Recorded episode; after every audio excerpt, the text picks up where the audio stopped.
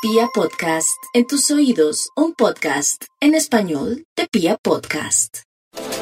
Los Sagitario en este 2022 están ante un escenario decisivo para solucionar todos los asuntos familiares pendientes. Entre enero y mayo y noviembre, diciembre pueden tomar las riendas de los asuntos domésticos pendientes como eh, vender la propiedad, invertir en finca raíz, asumir un protagonismo, más aún que los Sagitario tienen como esa magia con los otros y por lo pronto tienen esa energía de su lado. A partir de mayo y hasta octubre, el tiempo de los embarazos, el tiempo decisivo para clarificar su futuro romántico y sentimental. La persona que llegue, esa es. Y el acuerdo que se pacte trasciende en el tiempo. Es una época verdaderamente significativa y de esos tiempos que pueden dejar huellas indelebles hacia el futuro.